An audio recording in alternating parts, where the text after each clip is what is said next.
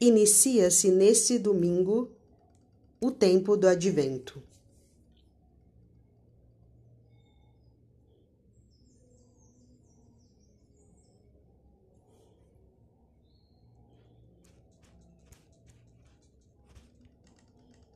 que é o período em que a Igreja se prepara, por meio da oração e da penitência, para a grande solenidade do Natal.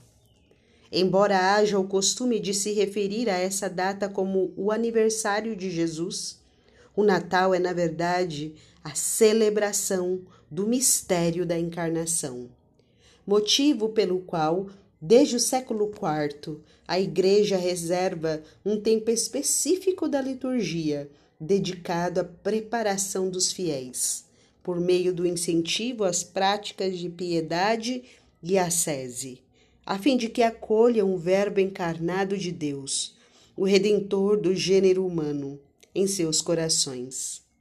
Deus, que habita em luz inacessível, está presente nas suas criaturas, especialmente no ser humano por meio de seus vestígios, de modo que o homem pode intuir a sua existência. Com a encarnação, porém, o Senhor revelou-se aos homens de uma maneira muito particular, manifestando-lhes a plenitude de seu amor, algo que seria impossível de se fazer somente pela criação.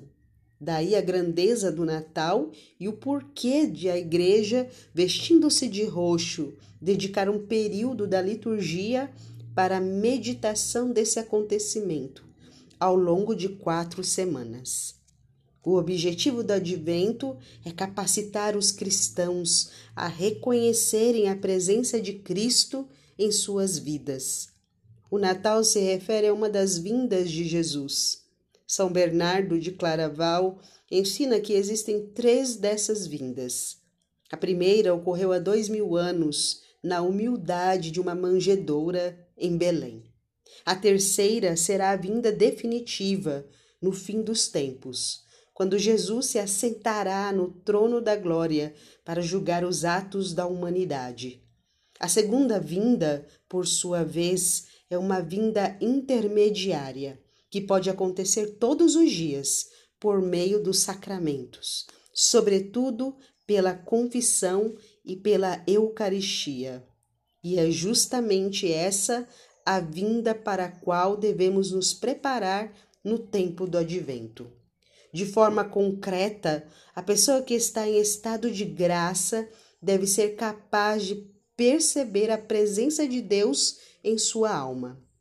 Todos os batizados recebem um organismo espiritual que é alimentado pela presença da Santíssima Trindade, como prometeu Jesus durante a última ceia.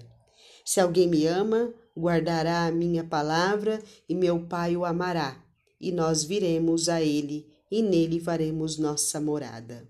Acontece que essa presença é, infelizmente, ignorada por muitos de nós por conta de nossos apegos e paixões desordenadas. Assim como em uma cidade grande onde as estrelas acabam ofuscadas pelas luzes artificiais. A presença de nosso Senhor Jesus Cristo é escondida pelas centenas de distraçõezinhas da nossa alma. De sorte que, para encontrá-lo, precisamos retirar-nos para o campo, onde não existe a presença de outras luzes senão a do próprio céu. Esse retiro deve ser praticado de três maneiras, segundo o que ensina a nossa Madre Igreja. Primeiro, por meio da oração íntima diante de Deus, em que você se entrega absolutamente ao Senhor e trata de amizade com Ele. Segundo, por meio da recepção frequente da Eucaristia. Terceiro, por meio da ação de graças após a Santa Comunhão. É claro que esses três passos dependem, em primeiro lugar, da pureza da alma. Por isso, é imprescindível que a pessoa esteja em estado de graça para conseguir enxergar a presença de Cristo.